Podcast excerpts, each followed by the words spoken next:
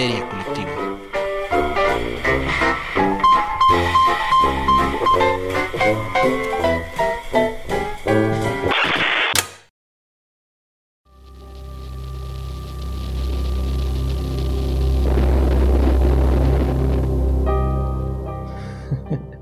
Esto es Histeria Colectiva, el programa donde Fernando Santamaría y el Dr. Braham se sientan alrededor del círculo de invocación para abrir la caja de Pandora y volarse la tapa de los sesos platicando sobre ficción, magia, ocultismo, casos supernaturales, literatura y todo lo que tenga que ver con la cultura del horror.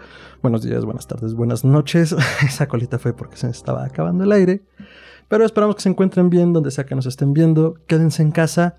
Y si no pueden quedarse en casa, cuídense mucho y cuiden a otros. Si son trabajadores esenciales, muchas, muchas gracias por todo lo que están haciendo y mantener el mundo girando. Eh, nosotros transmitimos con 50 megabytes de potencia desde la Ciudad de México.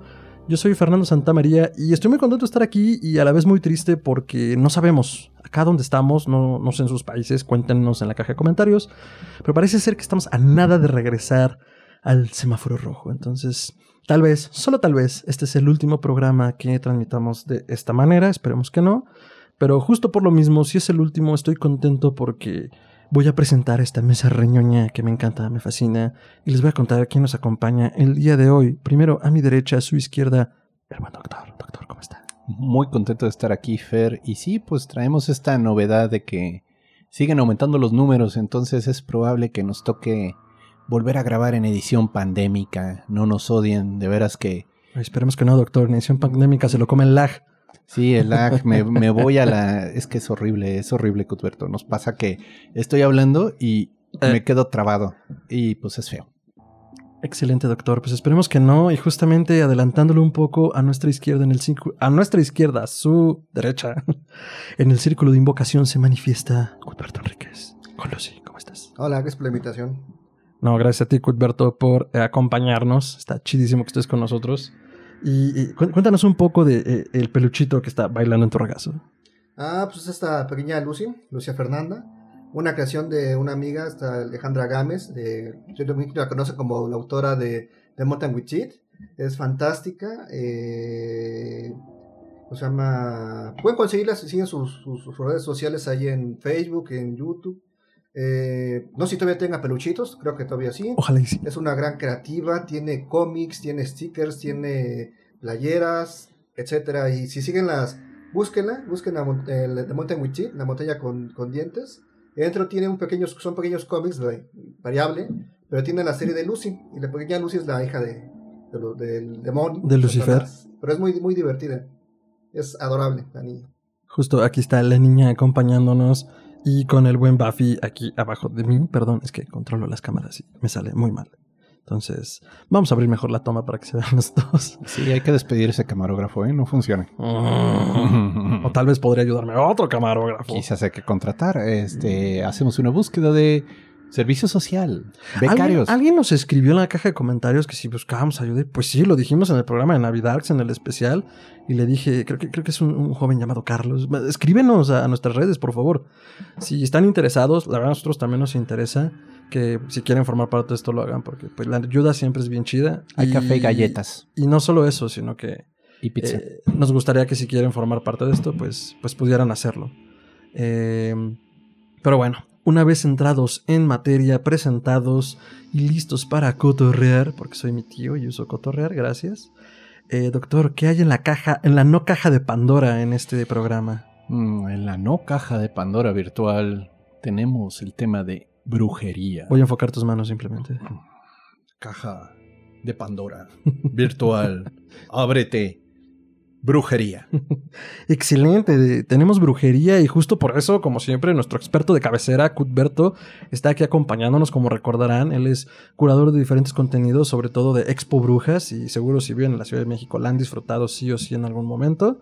Y pues hoy lo tenemos en el Círculo Invocación por eso, porque la brujería, a ver, empecemos porque la idea de brujería que tenemos hoy parte mucho de un concepto New Age, ¿no? De estos pastiches que se dan a mediados de los 60 Malas películas. malas películas, eh, este pánico satánico que se da a través de esas malas películas y, y digo, también los juicios de Salem hicieron lo suyo con los puritanos por allá del 1600, tun, tun, tun. Tun, tun. Ah, qué, qué fina referencia, solo para entendidos. Entonces, eh, tenemos una, una concepción totalmente errónea de la brujería, incluso si la concebimos como algo bueno, ¿no? Que, ay, practicar brujería es bien chido, sí, pero ¿por qué? ¿Desde dónde? Entonces, Hay brujas buenas. ah, bueno, es que ¿qué es una bruja, ¿no? Hay que ser una comer. bruja buena. Porque digo, si partimos de esta onda orientalizadora, que es un término que a mí me fascina que se usa desde la antropología, o sea, lo que entendemos por lo que según creemos que es, eh, pues está bien tergiversada, ¿no, Cuperto? Pues sí, es que de entrada el concepto de brujería que tenemos hoy día no solo, no solo tiene que ver con influencia del más media actual, sino precisamente, curiosamente, parte a partir de sus enemigos. ¿Por qué? Porque durante mucho tiempo tenemos conceptos de que, y es vivo, de que la gente cree que quien practica la brujería tiene que ver con el diablo, o con pactos con el diablo, o directamente con ellos. Pero curiosamente, de entrada, sí, es la más media. Pero ese más media también se nutre de quién creó el concepto de brujería actual. Y quienes crearon el concepto de brujería actual no fueron los brujos, no fueron los practicantes, fue la Inquisición. La Inquisición cuando empieza a cazar brujas, se pregunta, ok, ya tenemos pe- permiso para cazar brujas, pero ¿cómo, ¿qué es una bruja y cómo funciona una bruja? Y a partir de allí, porque dijeron, es que bueno, también hay que quitarnos eh, de la mente la idea de la leyenda negra de la Inquisición. La leyenda negra de la Inquisición es una leyenda, es una serie de ideas que se crean a partir de lo que sean los, ¿cómo se llama? Lo- la influencia estadounidense e inglesa, que crean estas, estas ideas porque, bueno, estaban en, contra- en contraposición luchando contra lo que era el imperio español en pleno siglo XVI. Y obviamente tú como imperio, como imperio inglés no vas a hablar cosas bonitas de, de él, vas a hablar, vas a inventarle cosas. A partir de aquí se crean panfletos, se crean páginas, se crean páginas no de web, sino páginas, o sea, páginas de papel impresos. Porque han de saber, amigos centennials, que antes del internet había algo llamado papel y tinta. Pero bueno. que se imprimían eh, hacia el por mayor y Ajá. como cuartetas, o sea, se repartían, eran muy económicas por peniques o por medio, por cosas muy económicas. La gente con eso se enteraba, con eso es lo que tenía sus noticias. Ok. Entonces ahí vienen muchos grabados, muchos grabados que ustedes pueden encontrar en internet cuando le pongan Inquisición o Inquisición Tortura, vienen directamente de estas colecciones inglesas. Incluso ahorita hace poco, recientemente hay un libro en España que es precisamente la leyenda negra de la Inquisición a partir de los documentos gráficos. Y es un investigador que eh, recurrió a, a archivos, sobre todo de eh, Holanda, de Inglaterra, parte de España y parte, sobre todo de origen eh, protestante, donde se dio, donde se, donde se demuestra precisamente que esto era parte de una campaña para despreciar la Inquisición. Esto no implica que estamos defendiendo la Inquisición. No, la Inquisición hizo cosas malas, punto, pero no tan malas como nos las quieren vender. A ver, pero bueno, eh, pie de página. ¿Para qué se fundó la Inquisición? O sea, realmente eh, era un organismo de la iglesia para... La Inquisición nace para un fenómeno que no tiene nada que ver con la brujería, con un fenómeno llamado herejía, las herejías cátaras y albinguenses del 1100 después de Cristo. Eh, en, esta- en este momento estamos en época, en época de cruzadas, en una época de un espíritu apocalíptico. Estamos hablando del año 1000, donde se supone que por, en teoría por en base a, las lecturas que se hacen del Apocalipsis de San Juan, en ese año ya iba a haber el anticristo, se iba a acabar el mundo, iba a haber la apoteosis, y regresaba Cristo con sus canchanchanes y todos contra todos, Star Wars, Made in, ¿cómo se Ujú. llama? Se llama Made in Medievo. O sea, hashtag se viene Jesús. Ujú. Milenialismo se llamó. Bajo este concepto, lo- se- No, sí, la gente se empezó a preocuparse por sus acciones. Y bajo este concepto de preocupación por sus acciones, sobre todo en el ámbito moral y religioso, de ahí se ha aprovechado mucha gente para crear esta, para aprovecharlos para sus propios beneficios. Desde cuestiones como cruzadas hasta cuestiones de limpiezas étnicas a cuestiones de limpiezas religiosas. Ujú. Los cátaras son todo un caso que la verdad que habría mucho para, para hablar, Otro- pero no. otro programa, ¿no? otro programa, los Porque- cátaros es tema. Tomen nota. Y la Inquisición es otro tema también, ¿eh? Tomen dos notas. Pero precisamente fue tan funcional la Inquisición para extinguir a los cátaros que poco a poco le empezaron, ah, pues nos salió chingón, o sea, nos, nos salió bien el, el, el- el- el proyecto, vamos a darle Jala. más poder. Y de, y de cazar solamente herejías, herejías cátaras albinguenses, Ujú. empezaron a agregar herejía luciferanista, herejía tal, tal, y empezaron tal, tal, tal nivel, que ya para cuando llega aquí a México para el siglo XVI, ya te podían hacer procesos por vígamo, por Claro. adúltero, por, ¿qué se llama? por decir malas palabras, por ser sodomita, o sea, gay Sí. por ser sodomita, por ser, por tener eh, amores tontos, amor, eh, amores tontos es cuando se refieren a gays o lesbianas, Por leer las cartas. por leer las cartas, por decir es- estas frases tan famosas para los españoles de me cago en la, me cago en la leche, me cago, en- Me, cago en la todo". cruz. En los zapatitos del niño Jesús. Por eso podían hacerte un juicio inquisitorial. Ah, la madre. Eh, Sí, pues era, era blasfemia, ¿no? por, por leer la Biblia. Tú no podías leer la Biblia en lenguas bárbaras. Tenía- si las leías, la tenía que ser en- directamente en latín. En latín. Y digo, Y con permiso de y supervisión de tu. ¿Cómo se de llama? tu párroco. No, no, eh, no es tu asesor, es tu confesor. De tu confesor, tu confesor. Se supone que antes, hace mucho tiempo, cuando la iglesia tenía poder, tú, como cristiano, como católico, tenías que tener un confesor, una, un, cura de confianza al cual te confesabas y con el cual te daba tu dirección religiosa. Eh, no solamente era cuestión de que te bautizaran, te confirmaran, no. Durante toda tu vida, tú tienes a alguien de confianza que, cosa llama, que él te va a estar escuchando y te dice, no, ahora tienes que leer tal lectura, o tienes que leer tal lectura. Y esa era como que tu vida espiritual. O Entonces, sea, era, se llama- era como estar en un club de lectura obligatorio. Pues de más que club de, de- de catequesis, porque era, tenías que seguir sus instrucciones. Por eso precisamente hasta el siglo X, gran parte del siglo XX, 20, por ahí de los 60, cuando empieza a decaer la, la- la- la iglesia católica, todavía había gente que necesitaba, para la vida necesitas tres cosas, un buen médico, un buen abogado y un buen, ¿cómo se llama? Confesor. Un buen confesor. La madre. Pero a ver, entonces, la, la Santa Inquisición surge como parte de un experimento que jaló donde decías, ¿cómo controlamos la energía o la blasfemia? Pues a través de este sistema. Y se fueron agregando las herejías y blasfemias que, que se les antojaran. Sí, incluso por eso, ¿cómo se llama? Era más importante que tú cristianizaras a alguien que lo mantuvieras vivo. Por eso, en, en situaciones, por ejemplo, del esclavismo, lo importante del esclavismo era hacer, ¿cómo se llama? Cristianos a los negros, no salvar su alma, no, no darles un, un, Sí, claro, o sea, el, el cuerpo no importa, lo que importa es lo inmortal que no ves. Y siempre y cuando estés bautizado te puedo tratar como se me dé la gana. Y a cierta forma, bueno, ya haciéndole un juicio más a, más a profundidad, y no está ya para cerrar este tema porque si no nos vamos a prolongar, Sí, sí, sí. Uno de los grandes problemas que dio la Inquisición es que transformó la mentalidad a muchos niveles. Por ejemplo, cuestiones como el judaísmo, cuestiones como la- la- los musulmanes eran perseguidos. Y en ese sentido tenemos hoy día cuestiones tan famosas como la famosa, ¿cómo se llama? ¿Cómo se llama la teoría? No es teoría, la, la conjura judío-masónica. Ay, los Ay, los protocolos de los sabios de Sion, Sion. Donde el judío va a ser malo por el hecho de haber nacido malo. Ay. Lo que viene, por ejemplo, en la película de Borat 2. eh, Ay, no le he de la- de del-. Pero has visto mínimo los adelantos. No, no, de o sea, sé de qué va, al- sé de qué va. de que están haciendo una parodia del- de los toros de Pamplona, nada más que en su pueblo, en lugar de liberar toros, liberan a alguien vestido de judío y ¿cómo se llama? y, y tienes que escaparse de él y no sé qué tanto. Lo peor es que ayer teníamos una conversación sobre eso. Sasha Baron Cohen, ok. Es bueno, o sea, como comediante. Lo divertido es que es judío. Y es judío conservador, o sea, entonces sus comentarios son muy divertidos porque eh, es la visión que ellos tienen, o sea, de que son perseguidos. Pero a ver, este... eh, uf, ok, pues entonces, Santa Inquisición Ujú, persigue a la brujería. ujú. Esto es una práctica que nace en Europa, vamos a dejarlo de ese modo. ¿La persecución? Sí, o sea, la Inquisición como tal, ¿no? Este, el órgano de la Iglesia Católica, que en ese entonces tenía suficiente poder para perseguir y meter a alguien a la cárcel o torturarlo hasta la muerte, podía hacerte, ¿no? O sea, entonces nace esta paranoia de la herejía y junto con ella la brujería, ¿no? Porque, ok, ¿cuál sería la diferencia? ¿Herejía es simplemente crees otra religión o estás creyendo un error en la fe, ¿no? Y Desde aunque te digas cristiano, no lo eres. Desde el punto, bueno, es que hay dos cuestiones. Uno, herejía como tal viene del griego heiresis, que significa elección, que en teoría es todo Ah. aquel que tiene una decisión y se, se aparta de, de algo como tal.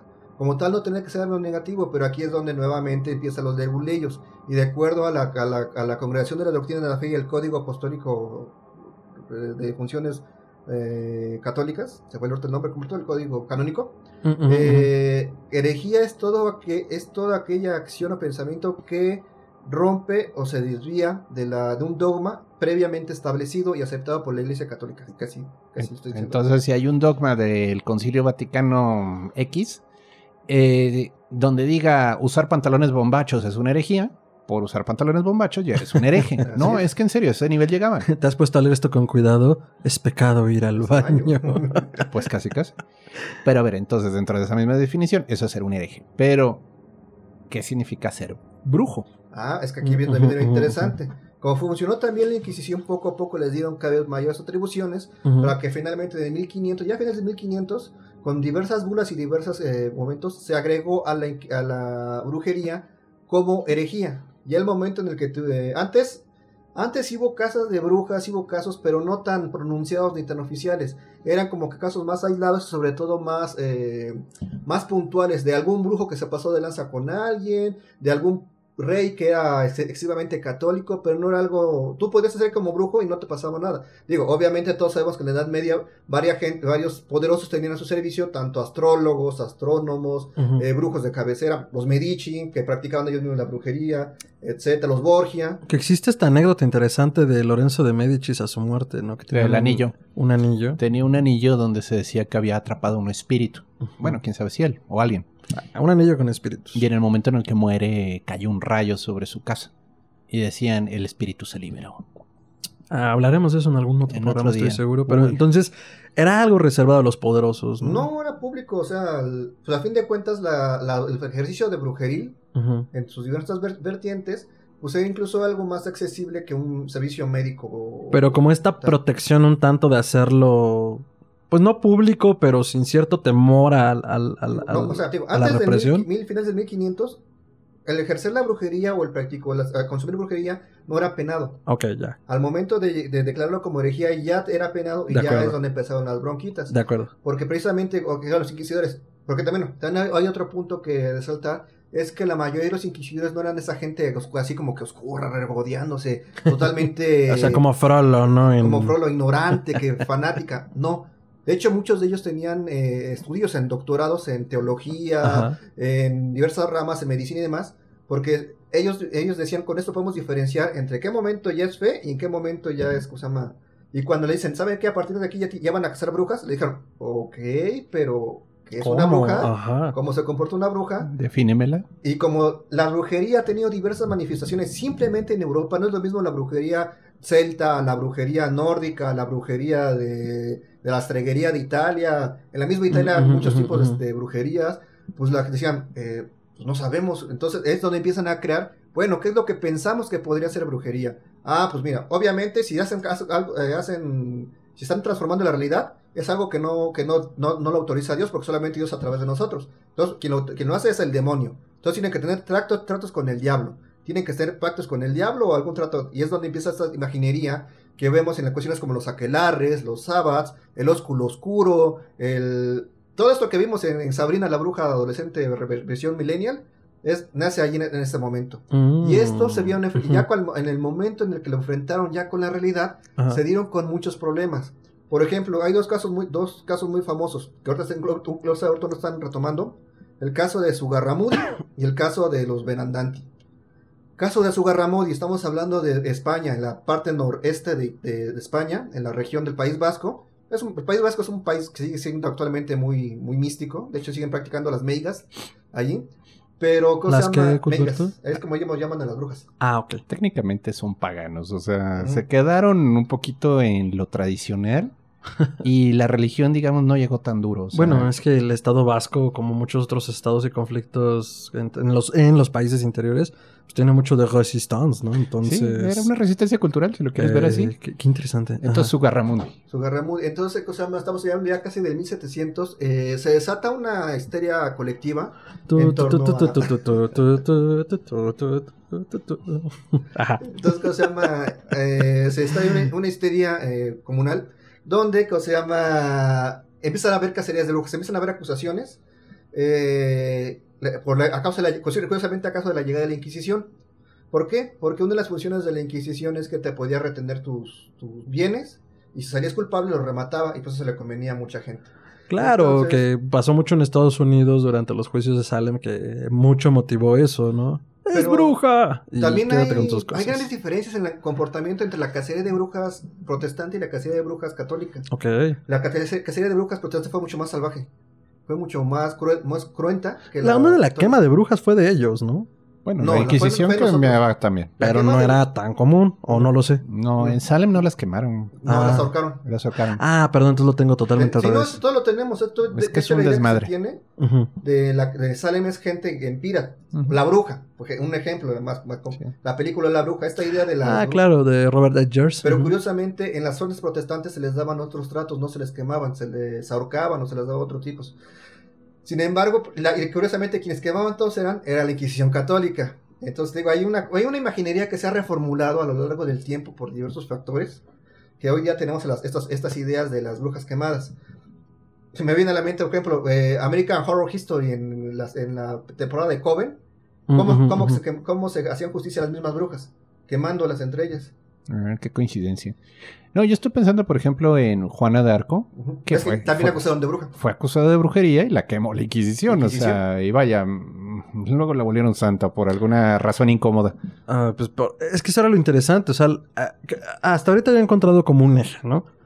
El asunto con la brujería o con la práctica pagana no aceptada y que persigue la congregación de la doctrina de la fe es todo aquello que dices que puedes hacer y según nosotros solo debería poder hacer Dios, ¿no? o sea, tratas de emular al- a este Dios. Eh, pero es que luego estamos hablando de conocimiento herbal, conocimiento de la naturaleza. Pero la justificación es esa. Oh, estás curando y sanando milagrosamente, ciencia.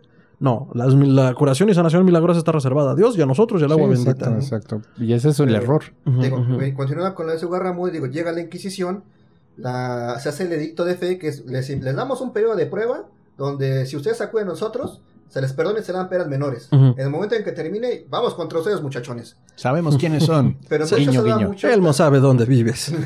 pero esto se da mucho precisamente para malas prácticas, para que mucha gente Ah. quisiera adueñarse de otras eh, propiedades o de otras actividades que se llama para beneficio propio. Entonces en este momento se daba, acude mucha gente a- eh, para a denunciar a su vecino que tal vez te- que tenga prácticas paganas, puede ser, seamos honestos, lo mismo que pasó en Sugarramurdi, lo mismo que pasa aquí en México. Puede ser católico, de frente, puedo tener toda la ritualidad católica, pero en el momento en el que yo tengo una necesidad, voy al mercado de Sonora y alguien me va a comprar una hierba o a buscar un remedio. Decía mi abuela en paz descanse, mi abuela materna. Comen santos, cagan diablos. Exactamente. Sí, Lo sea, mismo pasa en, pasó en- y pasa en muchos, en muchos momentos. O sea, Ujú. Eso de que somos católicos, cristianos, es como dice el padrino. El- el crist- Europa ha estado, ha estado inmersa en el cristianismo por más de dos mil años, pero es como esta piedra y la rompe. Está igual, de- el cristianismo no, no ha penetrado en, en- para nada en él, solamente es por fuera. Llega su, llegan los inquisidores a Sugarramurdi, se da esos procesos inquisitoriales, acuden las, la- a las denuncias para acusar a los vecinos y tal vez aprovecharse de esto, y se desata una total histeria casi fea. Empiezan a... Pero, ¿te das cuenta cómo no quiere que bailemos? Está bien, no hay pedo. No, no me agüito. las- eh, empiezan las cacerías y todo, Ajá. ah, llegando a tal nivel de tal de, de- de tantos acusados, de tantos, eh, ya- de tantos procesados, Ujú. que la Inquisición desde, bueno, los inquisidores de allí, de que llegaron, estaban felices porque, ah, vamos a poner, a, a purificar tanta esta tierra, tantos grupos y oh, demás. nuestro bono de desempeño de este mes va a ser genial. Ya no salía en la foto, nuestro- el- el- ya, se, ya se veían con su el empleado del mes. el inquisidor Inquisidor del mes. Bueno, Y Ah, pues, ajá. que, le- que llamó inmediatamente la atención de las, de las oficinas centrales que les dijo, ¿qué carajos? Les- porque Yo- les llegaban legajos, yo, yo, y legajos, y legajos, y legajos, que, ¿qué carajos está pasando aquí? Y entonces man- mandan a cambiar a los inquisidores, y Ajá. mandan ahora gente con estudios, que incluso gente que daba clases en la, en la Universidad de Salamanca o la Universidad de Ah. Sevilla, para que revisara esos casos. Revisando estos casos, se redujo de 200 de personas a solamente unas decenas y a estos, eh, de estos solamente se quemaron muy pocos, a los que, no, los que ya habían quemado antes de que llegaran los nuevos inquisidores. Ujú, Esto ujú. causó todo un revuelo y se formó toda una, una, una, ide- una identidad en su Garramudi, donde si vas hoy día, te pueden llevar a las cuevas donde se hacían las, las los pactos satánicos, que Claro. en realidad eran rituales de fertilidad, rituales paganos que buscaban ahí pues, ama- pues, ama- pues, acercarse a la, Ah, la madre. un poco Eh, como en Catemaco, ¿no? Ujú. Entonces, ¿cómo se llama? Al- ujú. entonces se- se- hay una reformulación. Eso es un caso muy, muy famoso que curiosamente hoy trae, ¿cómo se llama? Sigue siendo, en lugar de ser algo como penoso, es algo de orgullo. La gente del lugar ya lo toma como sí. Aquí somos, ah, aquí ah, somos las, las nietas de las brujas que no, que no Que no pudieron quemar. Ah, De ahí viene todo eso. Claro. Entonces, precisamente, ese es un caso muy, muy, muy curioso. Otro caso muy curioso con el cual se enfrentan los inquisidores, y que es el que el primero que les dio problemas, es el de los Benandanti. ¿Qué son los Benandanti? Los Benandanti son, un, son gente que por nacer con camisa, o sea, con esta, con la, bueno, no es el líquido meiótico, es el, La bolsa. La bolsa esta. Ay, se fue. Placenta. La placenta, La sí. ¿no? decían que tenían poderes mágicos. Pero ellos decían que esos poderes mágicos no eran malos, que eran dados directamente por Dios para defenderse de los Stregei. ¿Quién los Stregei? Eran brujos como tal. Ellos decían que por tener esas capacidades, ellos tienen capacidades tanto para curar como capacidades mágicas, llamamos literalmente tipo Harry Potter. En Noche de San Juan o Noche de San Andrés o noches muy específicas, se supone que ellos salían de su cuerpo físico y ¿cómo se llama? Y tomaban varitas de la varas de la, del camino, varas de avellano, varas demás, Ah, ok. y llegaban a y invocaban a animales y llegaban machos cabríos o lobos o puercos o cosas más demás y se subían en ellos y se iban a iban a volando hacia ¿cómo se llama? hacia las puertas del infierno. ¿Qué son las puertas del infierno? Son ¿cómo se llama? Eh. Son cuevas muy determinadas, muy específicas que ellos tienen determinados, donde se suponía que esos días por ser como que mágicos, como que la, el, el, la- el, la- estaba demasiado el, el- el velo que, di- que divide lo sobrenatural con lo natural, estaba tan que los, los demonios podían salir por allí, y si salían y nadie los detenía, o causaban estragos. Entonces esos brujos entraban en, en lucha contra los brujos, contra los Tregay y contra los demonios. Pero todo en viaje astral, Todo o sea, nótese, Pero todo aquí también, ocurría curiosamente, en la imaginación. También pasaba otro fenómeno, que quienes ayudaban a los Astregay eran los hombres lobo. Mm. Había, supone que hombres lobo, que aparte de- que Esto solo se pone mejor, doctor. otras- otros signos, que en esos días se transformaban en lobos o en hombres lobo y juntos, ahora sí, como que Harry Potter con su hombre lobo iban y luchaban contra los demonios para evitar que salían.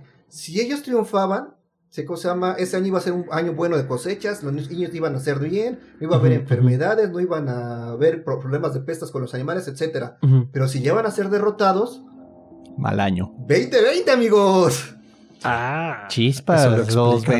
no ganaron este año. Digo, digo, digo. sí, Y de sí. hecho este es un caso que también se desarrolla no solamente en la región de, de Friuli, en Italia, en el norte. Ujú. Este, Mircea Eliade detectó varios, region- varios momentos históricos y en otras regiones, como por ejemplo En. Rumanía, en Rumanía, eh, donde había gente que también hacía lo mismo bajo otros nombres, la tropa de Diana, etcétera.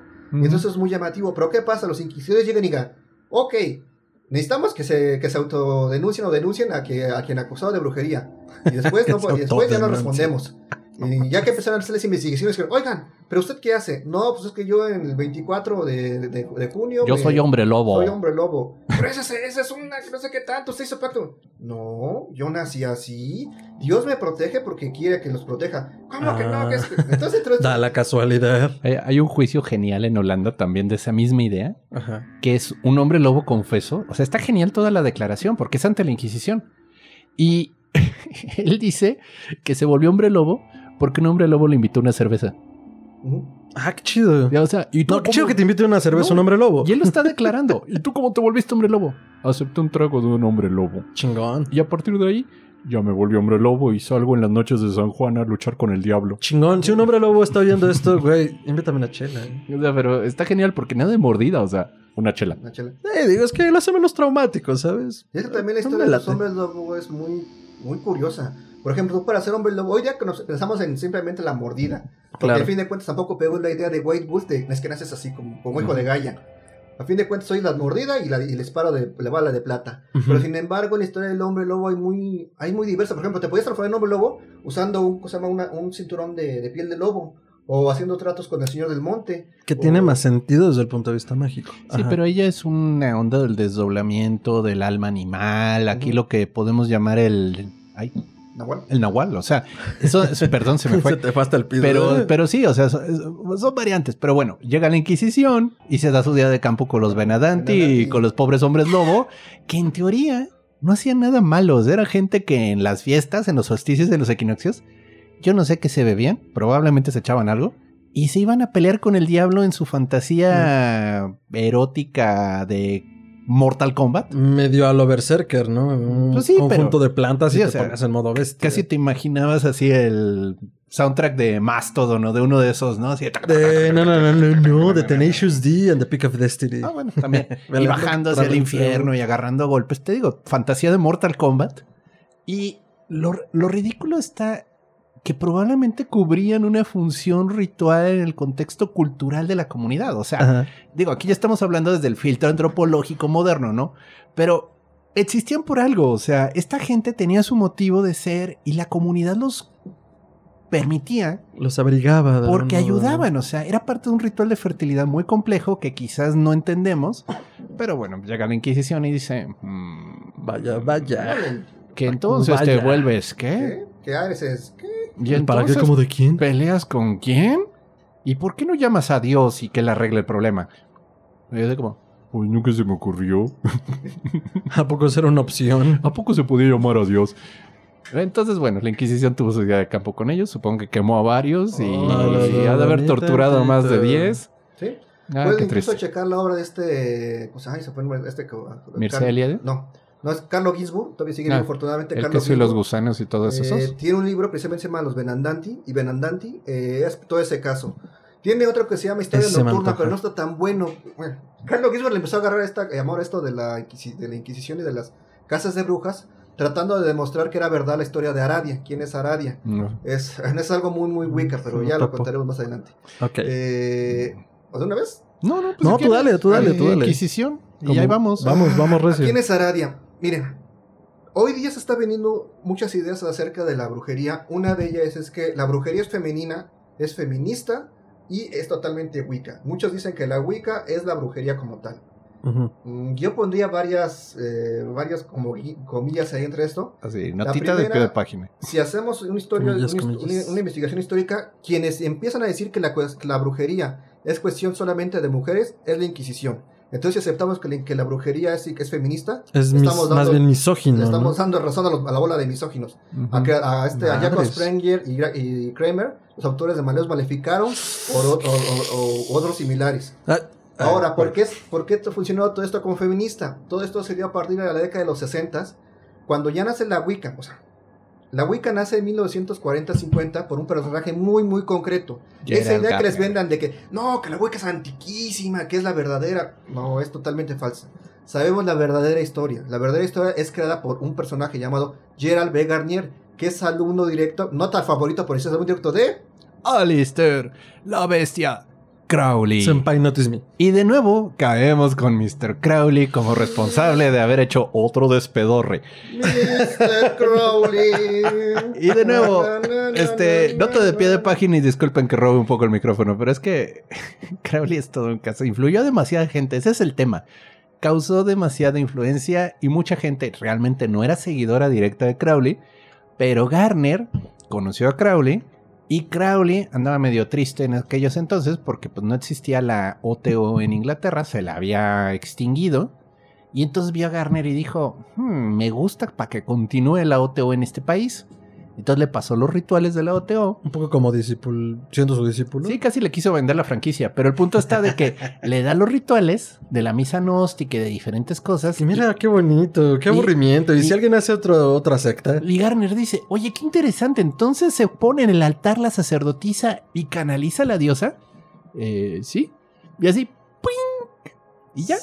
Entonces Garner se inventa todo un chisme de que lo educaron unas brujas en una región perdida de Gales o de un lugar así. Mm, No recuerdo, no, no, creo que es Northampton. Doctor, una wicca va a escuchar esto y se le va a zafar un tornillo. Pues sorry, pero es que, pero es que viene de Crowley. Es lo los rituales de Crowley. entender de dónde viene lo que creemos, Sí, ¿no? Leer los rituales de Crowley, Ujú. leer los rituales de. ¿Cómo se, cómo se dice, Cosberto? El bajar a la luna, eh, drawing down the moon. eh, es la misa gnóstica.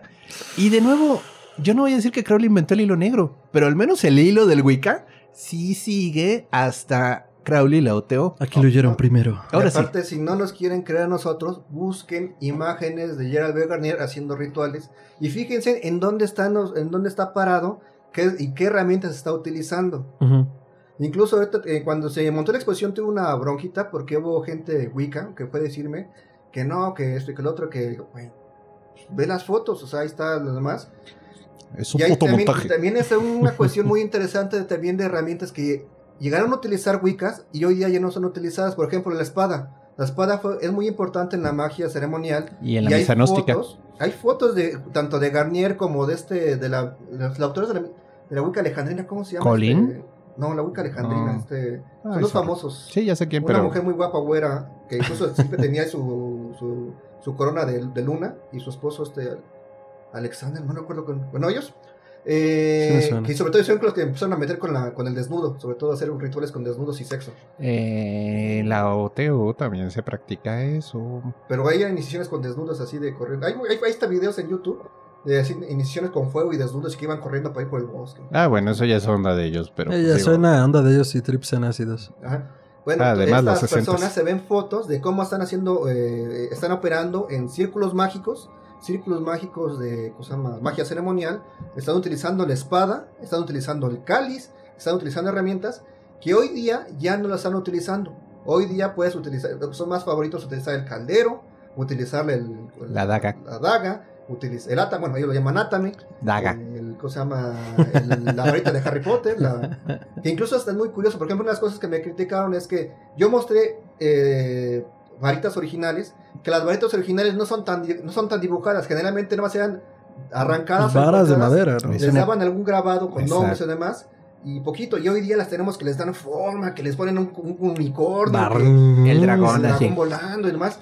Y entonces se ve una transformación ahí, se ve un, un cambio de cosas precisamente de cómo la, la gente remodifica estos, estos rituales para su propio interés. No esté mal, o sea, lo que yo les digo no, es- no- no implica que ya cambien no sus rituales, no. Yo lo que les voy a decir es lo que históricamente ha estado cambiando. Antropológicamente, cómo se da. Es un reconstruccionismo histórico. Claro. Dejémoslo así. Claro. Y Y, se da en todos lados. Y Sí. también por sus intereses, o sea, la Wicca ha tenido grandes cambios. No es lo mismo la Wicca original de Garnier a la evolución que se da. Hoy día tenemos Wicca céltica, Wicca fairy, Wicca feminista, Wicca Feng Shui. Feng Shui, Wicca masónica. masónica, de todo tipo de... Uh. Y esto, a mí como antropólogo, lo que me hace ver es la necesidad que tiene la gente de apropiar algo como propio, de sentirlo como propio. A ta- a tal Que formas tiene- parte de su conformación. Así es. Y en este aspecto, bueno, ya evolucionando con la historia del- de, la Wicca, bueno, ya, ya lo que iba.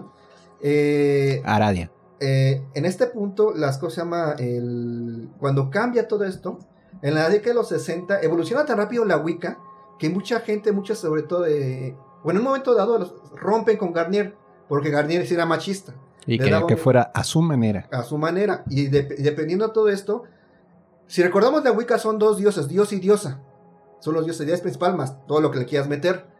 Pero Garnier era muy machista, clásico hombre del, del final del siglo XIX, principios del XX. Hombre Eso- blanco acomodado. Ujú. Esto rompió con varias eh, de sus ayudantes, de sus compañeras, sus socias, como Doren Valente y demás, que ellas Ah. formaron sus propias corrientes de la Wicca. Y a partir de esas corrientes se formaron por más corrientes más. En ese momento, en la década de los 60, una iniciada en Wicca se dio cuenta de que este era el momento histórico para poder crear una religión netamente feminista.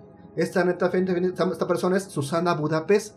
Susana Budapest, precisamente con esos momentos históricos de los 60-70, de estas, eh, eh, esta guerra racial de los panteras negras, de este momento del feminismo tercera o cuarta ola, no recuerdo qué, ola era, eh, se, crea su propio coven. El Wakanda coven forever. tiene un nombre de una sufragista estadounidense. Ah, Se fue- Martin Luther King. Susan No, B. Anthony. Es una mujer. su- ah, no, No, ¿sí? Susan B. Anthony. El, el, el coven Susan B. Susan B. Anthony. eh, donde él les vende la idea a las feministas de que la Wicca es la primera religión eh, tanto pagana como feminista. Y de ahí se agarra de figuras como por ejemplo la Venus de Wilderduf. Ay, Esas sí. Venus prehistóricas, demostrando que la verdadera sí. religión humana es feminista porque las primeras figuras son, son mujeres. Ah, a ver, a ver, eso, eh, de ahí se puede sacar mucha, mucha telita. Pero primera cosa importante. Me parece interesante una respuesta religiosa, porque vaya, si algo tienen las religiones es normalmente una onda machista muy pesada. Entonces, que el movimiento contracultural del feminismo genere una religión como diciendo "S- que chingue su madre los sacerdotes, que chingue su madre Dios, yo me voy con la diosa. Que me parece muy sano. O sea, dices, güey, pues sí, rompe con todo. O sea, es como el hereje que dice, ya no quiero saber nada de religión. Vale. No, y cíclicamente es interesante, porque alguna vez he hecho el comentario, tomé alguna vez un seminario, un diplomado de historia del arte, y le preguntaba a algún antropólogo eso, era como, oye, ¿en qué momento hicimos este switch de la madre al, al padre, no? Sí. Y él planteaba, pues es que cuando dejamos de ser estas eh, tribus nómadas agrícolas o incluso asentamientos de, de pequeños pueblos agrícolas y nos hicimos ciudades, desde los grupos de poder fue como, oye, si ya somos tan grandes y tenemos instituciones tan complejas, debería de ser un hombre el que gobierne, incluso desde lo religioso, ¿no? Eh, Y pasa de lo engendrador a lo creador, que Sí. eso está para otro programa. pero vaya, todo Entonces, eso. ahora es una vuelta de tuerca. ¿no? Todo eso ya estaba un poco considerado a principios del siglo XX. De nuevo, no es por citar a Crowley. Crowley abreva, obviamente, de teorías culturales que ya existían. De hecho, creo que Blavatsky lo menciona también en su definición de las eras. Pero Crowley, por ejemplo, habla de eones. Él habla de eras. Y él dice que la primera era fue la de Isis. Hablando de estas divinidades egipcias. Pero es la misma idea, es una era primitiva en la que se veneraba al femenino, como la Venus de Willerdorf y todas esas imágenes de la fertilidad y del misterio femenino, ¿no? Y luego él hablaba de, la, de León, de Osiris, el dios muerto y resucitado, toda esta onda del sufrimiento como un medio de redención, que es este modo de controlarte a través de lo religioso. Y él hablaba, bueno, de este On de Horus, que es el momento en el que se rompe. Pero efectivamente se sale de control todo esto en muchos sentidos, porque ya hay incluso otras personas que dicen que ya hubo un nuevo Eón, que ahora es el Eón de Matt. Eh, Híjole. De nuevo, este, sí, todo el mundo quiere abrir su propia franquicia, o sea, ese es el punto. O sea, ven, Híjole, sí, ven el negocio sí, y, oye, esto se ve divertido, quiero abrir mi Dicen franquicia. aquí en ¿no? México, ven burro y se les antoja viaje. Y entonces, eh, pero es interesante porque digo, el Wicca es interesante, o sea, la idea de una religión conectada con principios más primitivos, Mm. paganos, más con la tierra, más Se con los sienten ciclos, más originarios. más con los ciclos naturales, no me parece malo. Nada más que quizás lo malo es decir, es que esto es tan antiguo como el hombre. Mm, sí, pero lo que tú estás haciendo es reconstruccionismo histórico, mano, no te ofendas. Sí, o sea, aparte del hecho de que tú orientalizadoramente, como lo entiendes y con los estudios que puedas tener, pues estás haciendo algo nuevo a partir de una idea antiquísima. Ajá. Pero así como que digas, soy heredero de... de- de-". No. Mm, No, No realmente. sea, ¿Realmente puedes reconectarte con la corriente? Probablemente. Y, y que pasa mucho, creo que hace un par de años, o tal vez no, o, o el año pasado, había mucho esta tendencia o esta noticia global de, en los países nórdicos, llámese Suecia, Noruega, Noruega, Islandia. Islandia, ha habido un resurgimiento del culto a los dioses antiguos. Y también parte de lo que estamos hablando ahorita y este resurgimiento y interés en la Wicca y en las diosas, diosas y dioses antiguos, pues parte de una idea de reconexión con el origen. Y que también que las religiones modernas no están satisfaciendo a los usuarios Mm, contemporáneos, ¿no? Pero, a ver, esta es una pregunta sabrosa. A ver, Cuthberto, dime, en tu opinión. Ya dijiste, chin, ya me metí en problemas. ¿Tú crees que la noción de lo que es la brujería moderna, los que practican la brujería como religión, ¿sí? Se basa más en lo que el cristianismo nos dejó como suposiciones o realmente están tratando de quitar ese filtro? Porque el problema está que nos dejaron los cristianos, vamos a hablar como si no fuéramos de ahí, toda una serie de, de prejuicios y de ideas de lo que debería ser la brujería, ¿no? Y esta gente es un poco como el satanismo, que al final nace como la antítesis de la religión católica, pero en realidad solo están imitando el, el culto al revés y pues se vuelve una sombra, ¿no? ¿Qué tanto la brujería ahorita logra desconectarse de la religión cristiana o solo es una especie de, pues, imitación a partir de lo que nos dejan los recuentos los cristianos? Pues es que de entrada eso es imposible de... Miren, si, está- si lo que ustedes buscan es una religión o un fenómeno religioso lentamente puro, que sea puro desde el momento de la creación del ser humano a- o de, evolución del, de la evolución del ser humano hasta hoy día, no existen. Ni la reloj Shaifa, ni el palo que dice... Todos. ¿Por qué? Porque ningún ser humano y ningún fenómeno religioso, ninguna sociedad es una isla. Todos tenemos interacción. Esa idea que, que, nos que se vendió en, la, primaria, de que existían comunidades aisladas y que es totalmente falso. Siempre ha habido una interconexión y siempre ha habido, y con esa interconexión hay un, hay un diálogo a todo tipo, comercial, económico, lingüístico, literario y finalmente religioso. Entonces no existe como tal una religión pura de solamente sea netamente celta o netamente germana o netamente... Y más hoy día, hoy día con este mundo tan globalizado, tan, inter- ¿cómo se llama? tan interconectado, tan inmediato, y demás, siempre va a haber una interrelación y siempre va a haber una interconexión. Sí, no hay, no hay que- un concepto de pureza. No, caso completo, concreto, esa cosa se llama la Santa Muerte y la cosa se llama, y, llama- no es Jesús Malverde, este cosa se llama el, Mm, San Judas San Tadeo. Judas- San Judas Tadeo. Jesús Malverde. Chale. Si analizamos la historia y el contexto de cada uno, lo que vemos aquí es una, una, una fusión entre elementos netamente católicos con elementos netamente paganos. Claro. Y lo mismo pasa en todas las religiones. Claro, claro. En el caso de la Wicca, eh, sí, bueno, digamos, a partir del eco de los 60 triunfa mucho este interés. Eh, yo creo hasta, hasta cierto punto justificado de esta religión femenina. Es muy atractivo, pero si tomamos en cuenta que el origen y la, y la premisa original de la Wicca es una, una dualidad dios-diosa, aquí ya hay un- un- ha empezado a haber un rompimiento. Y este rompimiento se ve reflejado finalmente en la década de los 90, principios de los 2000 con la influencia de la más media en, ¿cómo se llama? en productos como Jóvenes Brujas. Si ustedes recuerdan la película Jóvenes Brujas, sabe de la, de la diosa, la, la que los inicia, la que les da, la que les vende las cosas de, de brujería. Habla de la diosa, la diosa, la diosa. Películas como Charmen, ya digo, series como Charmen, la diosa, la diosa, la Ah, diosa. buena en ese serie. momento, sin embargo, y cosa que también tiene muy enojados a varios practicantes de Wicca, amigos míos, porque en realidad la Wicca es más una dualidad, más que una feminidad. Pues como en muchas disciplinas, incluso órdenes esotéricas y secretas, ¿no? Ya sea desde lo femenino o desde lo masculino, alguien trata, y alguien me refiero como a los líderes, trata de apropiarse de la doctrina, del dogma, de la corriente y decir, es que puros hombres, es que puras mujeres. Y si algo queremos entender del pensamiento mágico, lo hemos tocado en otros programas, es que esta concepción, incluso si quieren irse a lo más antiguo, es justo eso que estás diciendo, Cuthberto. La dualidad, estas dos naturalezas, masculino, femenino, positivo, negativo, que tienen que entrar en comunión. Y ahora, solamente estamos hablando de un fenómeno, que es la. Wicca. Hay que tomar en cuenta que también hay otra, otra mentira que se está vendiendo mucho, no por todos, pero sí por ciertas personas, de que la Wicca es la brujería original y la Wicca es la, bru es la brujería. Cuando en realidad antropológica, hist- históricamente, el fenómeno de la bruja, se de, se de la brujería, se caracteriza como algo muy heterogéneo. Algo que practique un brujo en la Ciudad de México no va a ser lo mismo que practique en Irapuato o demás. ¿Por qué? Porque la brujería al pasar todo este momento de, de, cacería histórica que pasaba a lo subterráneo ya, desde el siglo XVI hasta, hasta, mediados del siglo XX, pues se tuvo que esconder. Y entonces la, práctica y la enseñanza no era pública. Y se subdividió en muchas, muchas perspectivas. Otro ejemplo que, puede que podemos comparar, el caso de Pachita. No sé si conozcan el caso de Pachita. Recuérdenme el caso de Pachita, ¿por qué me suena? Es una curandera muy famosa. Ay, güey, tú me has hablado de ella. Y Jodorowsky la menciona, por eso quizás se volvió, No mames, sí, se sí, volvió sí, a sí, conectar sí, sí. el nombre. Pero la investigó gente muy interesante como este señor Ginsberg. Ginsberg, Carlo Ginsberg. No, eh, eh, no, Ginsberg no, fue Jacobo. Jacobo Ginsberg. Gin- eh, Sí, sí, Greenberg. Grimberg. Grimberg, Jacobo gracias. Ginsberg.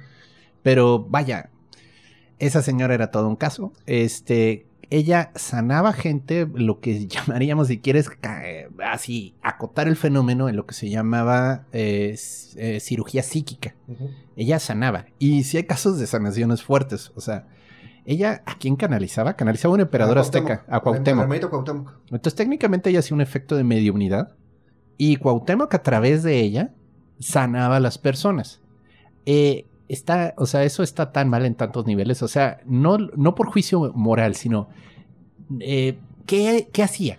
Es una especie, podemos decir, era un fenómeno únicamente mediunidad y psíquico, pero alrededor de ella se generó toda una devoción increíble, o sea, dicen que había filas y filas y filas para irla a ver Sí. fue, fue muy impresionante. O sea, y vaya, Y Pero- como característica que tiene es que, ah, nunca se definió como Wicca, se definió como bruja. Y yo dudo que ella haya conocido a la Wicca.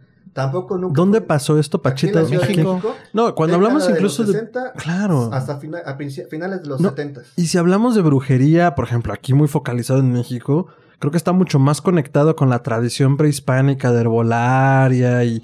Es, que, eso- es que eso es ¿saben? muy curioso. Mira, la historia de Pachita es muy curiosa porque ella no sabe nada de brujería, nada de nada. Solo Hasta- operaba así, ¿no? No. En un momento dado, eh, bueno, es una mujer pobre, fue siempre, la mayor parte de su vida fue pobre. Eh, nace en Parral, Chihuahua, en la principio de la década de los, a, finales del siglo XIX. Vamos a hacerle un programa a ella. La, pasa por mucha- una patoaventura muy, muy, muy larga que no la voy a decir porque no nos conoce el tiempo. No, ya, vamos a hacer un Eh, programa de ella. Ahí Eh, hablarás ¿cómo de eso. Eh, hasta que finalmente eh, vive en, bueno, de, de Parral, Chihuahua, va a dar por ciertas cuestiones a las Islas Marías, de las Islas Marías para la Ciudad de México, en la Ciudad de México a Irapuato, de Irapuato de regreso a la Ciudad de México, y por ahí de la década de los 60 eh, empieza eh, dormida, empieza a canalizar al hermano Cuauhtémoc. Toda la familia, y, y es algo que otra familia dice, sí, o sea, no, nadie le enseñó, nadie le inició, nadie nada, simplemente en un momento dado empezó a hablar en dormida, y cae el hermano Cuauhtémoc, el hermano Cuauhtémoc. Eh, en bajo, en bajo estas premisas, eh, empieza a curar gente. ¿Cómo la curaba? Imposición de manos o les daba esa, bueno, básicamente era e- ella operaba en una zona muy pobre. Hoy día ya la consumió la Ciudad de México, allá en el norte de la Ciudad de México, en, en- por, el- por donde es el metro La Raza, llamado El Arenal, exactamente junto al ¿cómo se llama? La colonia Progar. ahí entre Progar y. Circuito Interior, ahí está el Arenal. Eh, en su momento era una zona de tierra, de drenajes, de, o sea, totalmente pobre. Casi ciudad perdida, Ciudad ¿no? perdida. Y ahí la gente, eh, y lo que empezó es que empezó a curar gente. Lo que hacía es que empezó, eh, a cierta hora, eh, bueno, primero era inconsciente. Y luego de forma ya consciente le decía al hermano Cuauhtémoc, tales días yo me voy a, a canalizar, me vamos a canalizar y vamos a curar gente. Y esos días, cosa llama, ella se apartaba eh, en un cuarto oscuro, se sentaba y, y decía un padre, un, un- rosario, y exactamente Ujú. terminando el rosario, un rosario católico, terminaba y se canalizaba hermano Cuauhtémoc. Y ella, no sé si, si conozcan ese fenómeno de, de las canalizaciones, es un cuerpo humano que pierde la conciencia consciente y alguien se se pone un espíritu o un subconsciente te, se mete en tu cuerpo y empieza a actuar como si fuera como si fuera suyo. En ese momento la gente empezaba a entrar de uno por uno y a veces les preguntaba, generalmente no, y les decía, por ejemplo, tú estás enfermo de tal cosa. Para eso necesita, y dependiendo del tipo de enfermedad, les podía dar alguna receta botánica, que ella en teoría desconocía de botánica, algún, pues, algún masaje como tal, o ya en casos muy concretos, eh, una operación psíquica. Ella no cobraba, era lo que tú quisieras dar, salvo en cuestiones de operaciones psíquicas. Cuando era una operación psíquica, tenías que llevar eh, un paquete de, de algodón, un litro de, de- de- de alcohol, vendas y una. donde- ¿Cómo se llama? Donde duermes, ¿cómo se llama? No, no son colchas, son. ¿Frazada? Frazada. No, no, no, ¿Cobertor? No, antes del cobertor. Sábana- sábanas. Sábana. Una sábana limpia. Eh, esas para, y, te, y te asignaba para otro día. Ujú. Para, digamos que te atendía un martes y, te, y si te tenían necesidad operarte, los viernes eran para el día de operación. Era un, un ejemplo. Ujú. Y ya ese día tú llegabas con todo, te daba el acceso y te hacía la operación. Ella actuaba en tanto cuestiones físicas, o sea, enfermedades como tal, hasta cuestiones de brujería. Ujú. Ella, según te abría, en la operación te abría el, el- el cuerpo y si tenía una brujería o algo, un, un dañino, te metía la mano y te sacaba, ¿cómo se llama? Tumores. Hacía pelo. A pelo. A la sí. Madre. ¿cómo se llama? Y si Ah, una- había- sí, sí, un, sí. o un órgano dañado, un, un- güey. un pulmón, un demás, Te lo cambiaba. te lo cambiaban. No mames. Unos decían que era por, con, por, cosa- por- con cosas de animales y otros decían que lo aparecía en la mano, Sí. lo manifestaba y te lo cambiaba. Güey. Después de esto, simplemente te lo cerraba. y Le decíamos, necesitamos saturar. ¿no? Entonces, yo creo que es una mala impresión de suturar. Decíamos, necesitamos su- sa- eh, saturar. Ponía sus manos junto con el de sus asistentes. Y según esto, con eso estaba eh, sutu- saturando, satu- suturando, la- la, Saturando, herida. suturando. Y se cerraba. echaba harto alcohol, todo, casi todo el alcohol de la botella. Le ponía pedazos, los emplastos de la, del, de la- del algodón. Y te envolvía con la cosa No mames. con las vendas. Y luego, todavía como tomaba el mal amarrado, te amarraba con la, con la de esta. Y esos ayudantes se sacaban así como un cochecito Ajá, a un ajá, otro cuarto ajá. en lo que te recuperabas. Después de esto te, te daba indicaciones de que, no sé, podían ser indicaciones de que, que, ¿sabes qué? No puedes comer cosa llama carne hasta tal día. Claro. O no puedes bañarte hasta tal día, así. Y se pone que si tú tenías fe, se curaba esta enfermedad. Si no tenías fe, se, no, había, no había efecto y, y morías. Llegaban a ella casos muy, muy graves de cuestiones de autismo, de cuestiones de, de cáncer, de, de diversos tipos, que supone tan diversos testigos vieron cómo lo sacó adelante. Sí, gente que ya los médicos habían dicho, ya no puedes. Ahora, pero regresando, es brujería de lo que estamos hablando. Este es un caso de una sanadora que fue famosísima aquí en México, pero el punto es, ante los ojos de la Inquisición, era una bruja. Porque Claro. Tenía contacto con un este emperador muerto que, pues, la verdad no era cristiano. Había mediumidad de contactar a los muertos. Y Ajá. luego realizaba prácticas que en teoría pertenecían a Dios. Que era sanar milagrosamente. Ajá. Entonces, por lo tanto, bruja. Ahora, como bien dice Cuthberto, ella nunca se habría definido como bruja. Vaya, hasta rezaba rosarios. O sea, nunca hubiera pensado, soy una bruja. Incluso habría Sí dicho, a lo mejor hago la obra de Pero Dios. no se definía como Wicca. Mm, O sea, No, ok, de acuerdo. sí. Y ese es el, el punto al que voy. O sea, la brujería es un concepto más grande que la Wicca. Podemos que la Wicca es una forma de la brujería, pero no es la brujería como, como las como hay ciertas gentes que la quieren vender. Las brujerías mucho, es un concepto mucho más amplio. Eh, en este caso, ¿cómo se llama? Y, está muy transgiversado por el mismo manejo que le han dado. O sea, sí, existían fenómenos de brujería antes de la Inquisición, pero tienen un carácter muy diferente al momento en que llega la Inquisición. Por ejemplo, hay un, eh, hay un, hay un mosaico, un mosaico de la, edad de la época romana, muy muy famoso que se llama La Bruja. Y es precisamente una señora grande, fe- eh, fea, que está en pleno acto eh, de vocación, haciendo un, un juro que se llama, mientras a su lado está una, luego una mesa y a su lado están los- sus, sus clientes. Y tú la ves y es la misma imagen que nos están vendiendo hoy, mi- hoy, hoy día de la brujería. Esa bruja Bueno. que asusta. Pero a final de cuentas, digo, vámonos un momento fuera de las culturas europeas. Si nos vamos, por ejemplo, a zonas remotas, a zona de África, ¿no? Que vaya, si hubo un esfuerzo fuerte de, pues, de colonización y de cristianización, pero se les escapó más gente. Si hay narraciones, o sea, estas culturas que pues, se puede decir están un poquito menos toqueteadas, si hay narraciones de gente que realiza algún tipo de brujería, ya sea agresiva, maléfica, y que se tenía que hacer para protegerse, porque siempre está este juego de malo contra bueno, ¿no? O sea, había alguien especialista en la aldea que te protegía, te ayudaba hacia que los campos estuvieran bien, que las vacas dieran su leche, que y siempre había un elemento externo, ajeno, porque aquí no vamos a meter a Dios o al diablo, simplemente había gente que por algún modo eran maloras y querían que los campos no dieran, que las vacas no dieran, que la gente no tuviera hijos, Ahora sí que joder. Y ese es el brujo malo, ¿no? Vaya, sí existía esa idea sin el cristianismo. Ahora, nos vamos, por ejemplo, a Malasia o Polinesia, que son zonas que sí llegó al cristianismo, pero también hubo regiones muy difíciles de llegar. También hay recuentos de ese tipo de gente que hace cosas que no sabemos cómo chingados, pero pasan cosas feas. Y la única manera de evitar esto es ir, matar al brujo. ¿Y cómo sabes si es un brujo? Pues no, no sé, pero en el momento en el que lo mato se acabó el problema, ¿no? O sea, y ya, ya dices, bueno, ¿qué tanto es una catarsis cultural? Una necesidad de proyectar nuestro temor de lo que está fallando Sí, lo que no conocemos. en una no pobre entendemos. persona que vive metido en el bosque sin hacerle daño a nadie Y hay que buscar un chivo expiatorio. y tenemos que buscar un chivo expiatorio.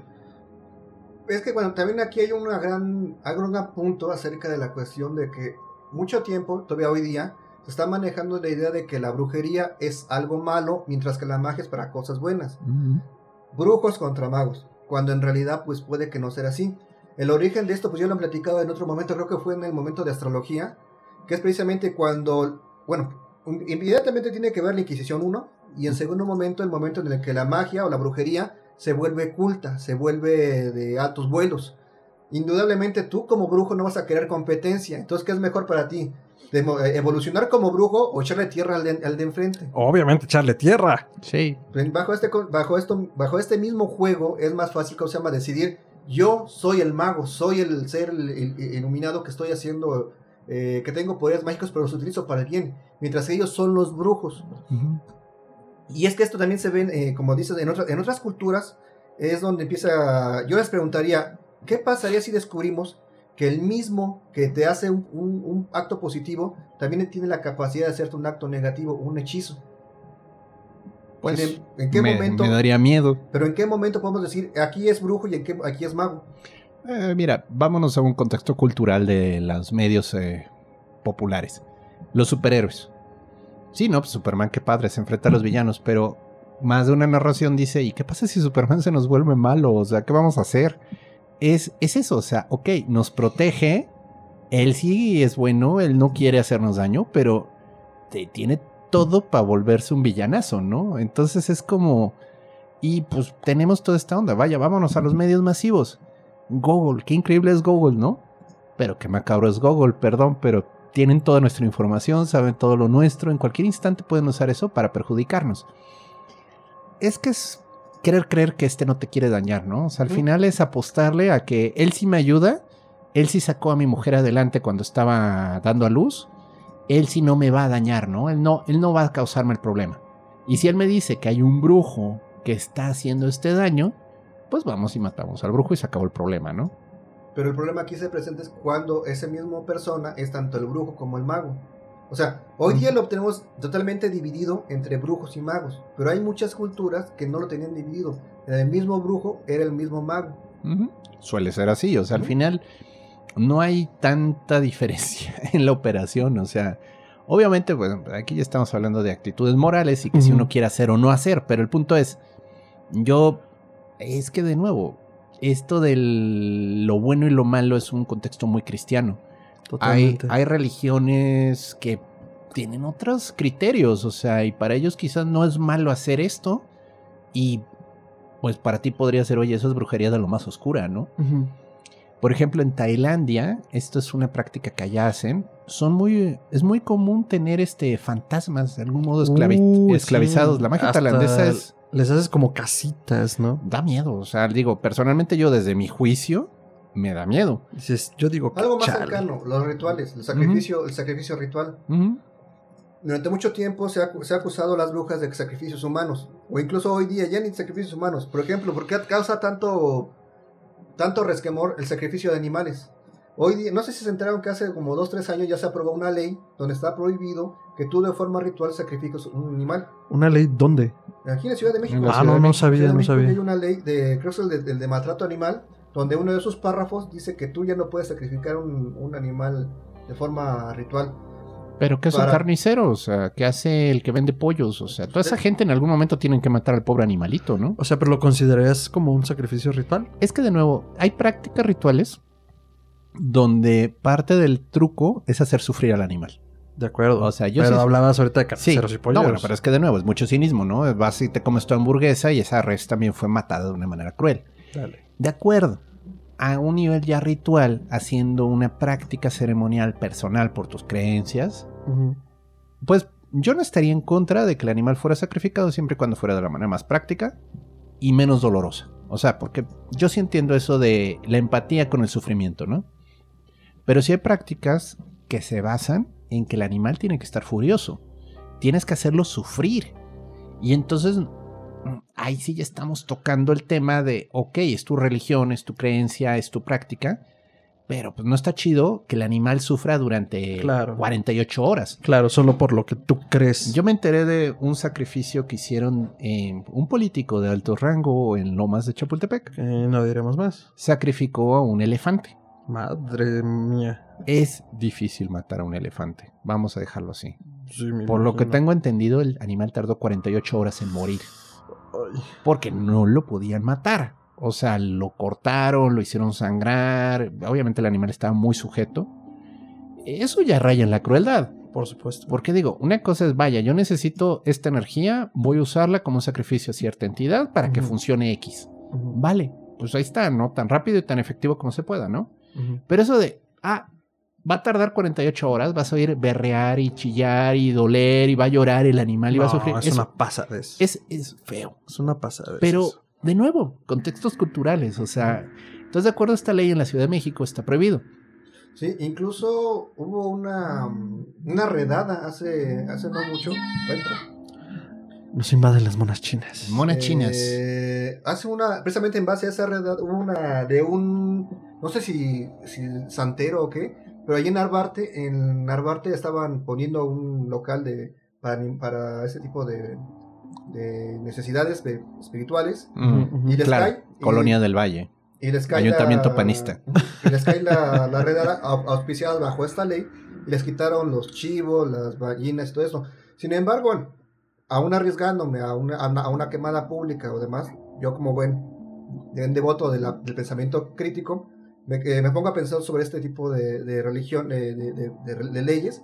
Bajo qué tip- realmente bajo qué tipo de pensamiento se auspició esta ley, por qué se pidió ese Claro. tipo de ley. Fue crítico, pero cristiano, o sea, y muy metido en la moral cristiana. Muy Aparte de- diríamos aquí en Aparte México. de esto, yo siento también en el sentido de que practicantes, no va contra todos los Wicca, pero sí me han tocado mucho Wicca o New Age o demás, que se han opuesto a la muerte de los animales de sacrificio animal. ¿Por qué lo, ellos lo han pedido? ¿Realmente porque están preocupados por el animal? ¿O porque en su, en su formación cultural blanca, moderna, les hace ver que ese, que eso, que ese sacrificio es malo? ¿Realmente están preocupados o fue por una formación cultural? Sí, yo creo que es moralina, pero de nuevo, entendamos el contexto actual. La gente no está acostumbrada a ver morir animales. Pero si nos vamos en el reloj a inicios del siglo XX, era muy normal que las familias tenían en su patio gallinas, pollitos.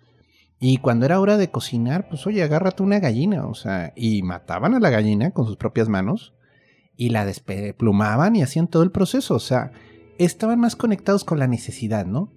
Y esas mismas culturas parten mucho de eso. O sea, de nuevo, estoy hablando de lo que sé, pero pues es un poco cruel porque estoy sacando mucho del contexto. era normal en estas comunidades que cuando se tenía que hacer un sacrificio de algún animal, se sacrificaba, pero la carne se aprovechaba, ¿no? Se Claro, comía. tenía un propósito. Vaya, el grupo comía de eso. Se sacrificaba lo que se necesitaba sacrificar para que se lograra el propósito, pero esa carne no se tiraba a la basura. O sea, al final era, bueno, es necesario y vamos luego a aprovechar el resto para nosotros comer. Claro. Y era más puro el proceso. Porque ahora sí es muy normal de llegas, sacrificas tres pollos y bueno, agarra, tira esta bolsa en donde puedas, en un cruce de caminos, en X lugar. Porque la gente ya no quiere esa conexión con lo, vaya, con la muerte, ¿no? Qué incómodo, vi cómo me mataban a dos pollos para quitarme esta brujería de encima. Mm, Pues es parte de hacerse cargo, ¿no? De Pues- ese proceso. Pues es que la vida es vida y la vida es muerte, o sea, tiene ambos procesos. Creo, o sea, de nuevo, yo estoy opinando desde mi punto de vista. Que si tienes los pantalones para matar al animal y pedir lo que estás necesitando, pues bueno, es tu decisión, ¿no? No, y a eso me refería con asume el proceso. Vaya, creo que, y, y conjuntando un poco todo esto que hemos conversado en los últimos minutos, es eh, haz un compromiso contigo y con las disciplinas que estás haciendo, no desde el punto de vista de está bien sacrificar animales, ok, No. no, pero desde dónde estás negándote o desde dónde lo estás haciendo, y pues también, igual, si, si no comulgas con eso, pues habrá otro camino, escoge Hay otra cosa. Hay modos, o sea, no siempre se necesita sangre, ¿no? De acuerdo. Pero, pero yo creo que es una actitud un poco hipócrita, ¿no? O sea, sobre todo si eres carnívoro. Yo entiendo gente que es hipervegana Dices, va. Que denuncian todo tipo de maltrato animal y está bien, es su onda. Y bien, o sea, si a ti no te late porque de principio no comes carne, bien. Pero bueno, si tú de repente vas y te echas tu hamburguesa o tu taco de carnitas al puesto de la esquina, es un poco hipócrita de tu parte decir, ay no, qué feo. Ahora, yo sí estoy en contra del sufrimiento. Se De me acuerdo. hace cruel que el animal sufra de más De acuerdo, de acuerdo. pero a veces se necesita que muera. Y si para eso vas a lograr resolver un problema, vas a lograr cambiar algo en tu vida de un modo adecuado, pues es el costo. O sea, tristemente hay moneda de cambio y esa es la que funciona, ¿no? No te gusta, pues búscate otra tradición, otra creencia, ¿no? Ahora, en la brujería era muy Justo. normal sacrificar al animal. Pero estamos hablando de una cultura de campo donde pues ahí estaba la gallina. Y la gallina se sacrificaba con el propósito dado, pero la carne se aprovechaba. Entonces era como un intercambio que no se desperdiciaba nada. Claro, o sea, voy a hacer este ritual, eh, necesito el animal, lo sacrifico de acuerdo a mi creencia y además, pues me lo voy a comer. Es la cena. Sí. De por sí lo iba a matar, bueno, ya tiene un doble propósito. Sí, no se pierde nada, ¿no? No es como que ese animal iba a crecer y iba a morir de viejo. No, No, y- y había su esta- propósito era ese. Esta val- valoración de eso no era como, ah, pues me lo voy a comer y qué sabroso. No, a ver, pues estoy tomando algo de la tierra, estoy tomando el animal que yo crié. Y bueno, pues esa es la función y, y se acabó, ¿no? Porque también creo que partimos mucho de esta concepción, vuelvo al punto, al punto que tocaba hace rato, orientalizadora de, pobrecitos animales, los tienen ahí conservados. Sí, o sea, hay procesos de producción espantosos, pero pensémoslo en el siglo XV, XIV, XVI, o sea, la gente vivía de esto, no había otra forma de sobrevivir. Si quieres hacer una religión tradicional, Exacto, a veces vas a tener que tomar los elementos tradicionales. exacto. O si no, una reconstrucción. Y es que también ahí está la, la bronca de los re- reconstruccionismos. Por ejemplo, ahorita que se está poniendo de moda Hécate de nuevo, Ujú, ujú. eh, han salido muchas, muchos tópicos en torno a, esta de- deidad. Porque sí, es la diosa de las brujas, sí, pero ¿qué, en, real- en realidad, ¿qué sabemos de Hécate? Me ha tocado mucho toparme en internet gente que dice, no, es que yo sí soy devoto de Hécate porque yo tengo el ritual para invocarla y demás. Pero siendo honesto, yo, como arqueólogo, como interesado en el tema, hasta el momento sé, puedo decir que se sabe muy poco de Hécate, por tres simples razones.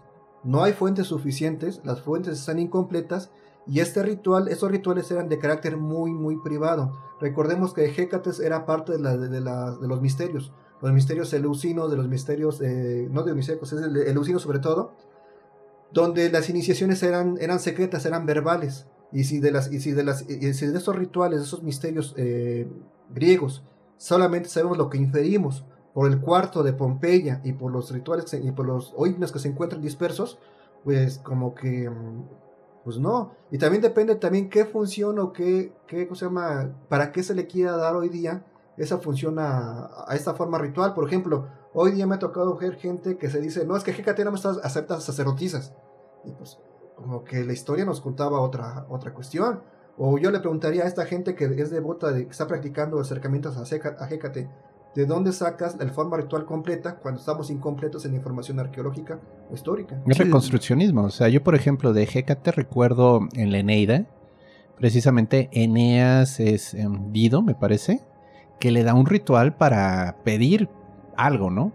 Y envolvía mucho ir a un lugar apartado, sacrificar un animal, dejarlo y luego alejarse sin voltear. Y es todo lo que te narra el autor, o sea, no es que no supiera más, igual estaba iniciado, pero siempre guardaban mucho la discreción, o sea, sí dicen, infieren cosas, pero nunca lo dicen todo. Pensando en tú que estás iniciado, si lo estás, sabrás de qué hablo y se acabó. ¿no? Y aparte también en el sentido de qué es lo que realmente va a dictaminar lo que se va a recuperar de la época antigua y lo que no. Por ejemplo, esas personas que dicen adorar a Hécate, yo les preguntaría, ¿serían capaces de degollar y sacrificar un, un, un, cabrito? Madres. ¿O un animal? O sea, yo no los voy a cuestionar. Yo nada más voy a preguntarles eso. O, o, bajo qué argumento ustedes van a decir, bueno, ya no vamos a sacrificar cosas más animales, vamos a hacerlo de otra forma. ¿En qué bajo, qué lo van a justificar? No, y, esto ¿te va a hacer caso la divinidad? ¿Te va a oír acaso si está acostumbrada a sacrificios? O sea, o sea no le como de, como creyente, como creencia religiosa sí estás en la posibilidad de hacer cosas más de creer lo que tú quieras, eso no hay bronca. Pero bajo qué es lo que va a, sobre todo qué es lo que va a decir que tú lo que tú digas está en la razón y que es válido. Sí. O solamente lo estás diciendo porque tú quieres que sea válido. Hay una conversión muy interesante que hizo el budismo tibetano, por ejemplo. Eh, ellos hacen este ofrendas de son como pasteles que simulan ser sangre. Órale. Porque, bueno, es toda una historia muy interesante ahí, pero cuando el budismo precisamente no favorece ese tipo de sacrificios y... Pero pues, si se encuentran con divinidades, entidades de espíritus, llámalos como quieras, que ellos estaban acostumbrados a comer sangre, porque en el Tíbet había una cultura, llamémosle chamánica, que sí estaban acostumbrados a sacrificios. Entonces, cuando está toda esta integración del budismo, lo que ellos hacen es literalmente pactos, acuerdos, que en teoría aceptaron, ahí sí voy a decir, pues sí, supongamos, que pues literalmente es un pastel que parece sangre. Y es toda una serie de tintes y cosas que le ponen y les están todo el tiempo diciendo mantras. O sea, preparar eso no es sencillo. Es un proceso duro, largo y prolongado. Y se los ofrecieron en cambio y la entidad dijo, vale, digamos, energía espiritual, si es que se pudiera medir, es equivalente, es equivalente, me late. Y entonces tienen todas estas prácticas y preparan ritualmente todos estos ofrendas a espíritus. Pero ese es un ejemplo de cómo se convierte, ¿no? No es nomás, ay, no, no quiero matar a un chivo, mejor solo le ofrezco una manzana, ¿no? Pues mm, ¿qué tal si primero hablas con la entidad y ella te va a decir si quiere una manzana, ¿no? Sí, volviendo al punto del compromiso, se entiende lo que hace, se entiende cómo puede ser, o sea, estudialo, comprométete a ello y, no te digo, no, no tratamos de decir, sí, sacrifica el chivo y, te amolaste, ¿no? A ver, ¿qué equivalencia, qué correspondencia, cómo puedes tratar a la deidad? Pero primero conéctate con ella. Conéctate con ella. Y quizás para eso sí necesitas un chivo. Con la pena. Tal vez. Con la penita, pero primero tienes que hacer el trabajo ritual, que de nuevo, no existe un proceso ritual para conectarte con ella. Pero si dice, si hay un libro en algún lado que nunca he leído, un chivo, pues un chivo. O sea, y ni modo. Te vas a arrepentir y después le pedirás perdón de mil formas, pero era necesario, o sea, y ya que se establece esta comunicación, pues sí, sí puedes llegar a negociaciones. Pero no es tan sencillo como, ay, no, yo soy vegano y estoy en contra de esto. Entonces, no, yo solo le voy a dar este. Ni bebo alcohol, solo le voy a dar jugo de uva. No, no, no, no. Y ahí, y ahí es donde yo sí digo, o sea, pues busca otro camino. Habrá otra espiritualidad que comulgue con lo que crees. Pero pues tampoco se trata de tergiversar un estudio antropológico serio e incompleto, que es justo lo que han estado comentando ustedes. De, la neta es que no sabemos cómo va esta onda, cómo está Pero no nos vamos a inventar cosas. Es que también hay otro factor que está ahorita jugando mucho en juego, y no solamente en el lado religioso, sino en el lado de la vida cotidiana. ¿Hasta qué punto eh, voy a hacer algo de acuerdo a, cómo es y no como yo quiero que sea? En ese punto ha tenido mucho, muy gran importancia el resurgimiento de la brujería, o menos de forma pública, porque la brujería se ha estado vendiendo como la forma de hacer religión o de obtener, de, obtener aquello que yo quiero eh, sin tanta bronca, sin, tan- Sin tanto todo- trabajo, Y ¿no? sobre todo en busca de, la- de este espíritu de la inmediatez que tenemos hoy día Claro. y sobre todo de acuerdo a, a mi voluntad. O sea, tal vez soy una trans- transcriberación de lo que dijo Crowley de haz tu voluntad, No, claro, porque Pero- Crowley no habla de libertinaje, habla de responsabilidad sobre lo que quieres. Pero en ese sentido la gente hoy día es de acuerdo a lo que yo quiero. Yo quiero conquistar a esa mujer, yo quiero que esta persona se someta, yo quiero que el éxito como yo quiero, no como... Y pues yo tengo entendido que la magia y la, las magia y la, y la brujería, o sea, no es tanto así, o sea, sí es obtener un, un- un objetivo, pero no es al sentido de, de complacer el, El ego. pues el ego. Y de invadir la voluntad de otros también, ¿no? Ajá, y si, si la gente se está acercando a, a estos fenómenos religiosos con un interés de que sea lo que yo quiero y no como es, pues también podemos enten- entender por qué la gente eh, quiere manifestar. y es que también el ejercicio de la brujería implica un- no solamente un autoconocimiento o un conocimiento de la deidad o, de la, o del espíritu con el que vas a trabajar, sino también someterte a, a- a reglas, reglas pre- preestablecidas para su funcionamiento. Si ni a eso la gente que hoy día quiere, estable- eh, quiere acercarse a las reglas, o sea, en el sentido de que, ¿sabes que Yo te doy 20 mil pesos, pero resuelve este, esta, esta bronca. O 20 mil pesos, pero hazme un amarre. Que, sin, ya que se que solucione, solucione. ¿no? O sea, si ya no quiere comprometerse a respetar las leyes que cada forma religiosa tiene, pues también. No, no. Es comprensible el por qué la gente eh, tanto empieza a brincar de, de religión en religión, como empieza a querer mezclar formas religiosas de acuerdo a su propia conveniencia. ¿Por qué en lugar de a Hécate le quiero dar un sacrificio, en lugar de dar un sacrificio, le quiero simplemente darle flores?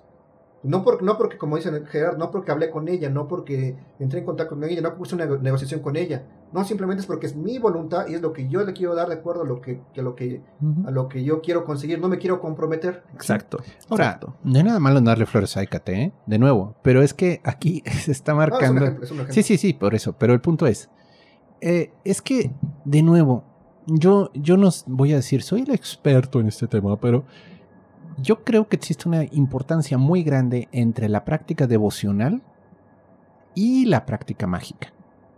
Sí, luego hay una combinación muy especial, pero el realmente acercarte con devoción a un espíritu y decirle, oye, me interesa conocerte, me interesa trabajar contigo, no envuelve el quiero cambiar el universo y hacer que todo sea a mi antojo, porque ahí es donde está el cambio, ahí, es lo, ahí está el- lo pesado.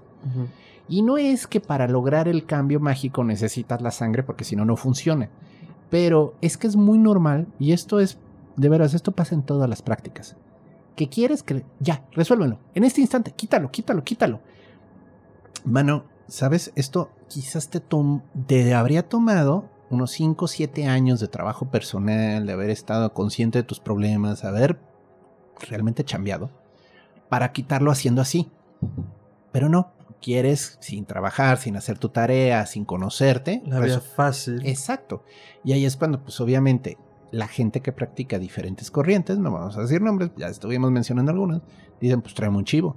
¿Por qué? Pues porque el chivo es así como el, inyecta el esteroides al asunto la- y rápido sale, pues sí, pues porque es un combustible, es Sí, algo que hace que funcione sí, fácil. sí, sí. Pero realmente, por ejemplo, en todas estas prácticas, si tú llevas una vida devocional y realmente te estás comunicando con estas entidades, ellos mismos te pueden decir, aguas porque viene este problema. Y antes de que sea necesario un chivo, es, dame una sandía y yo te ayudo, ¿no? Y ya.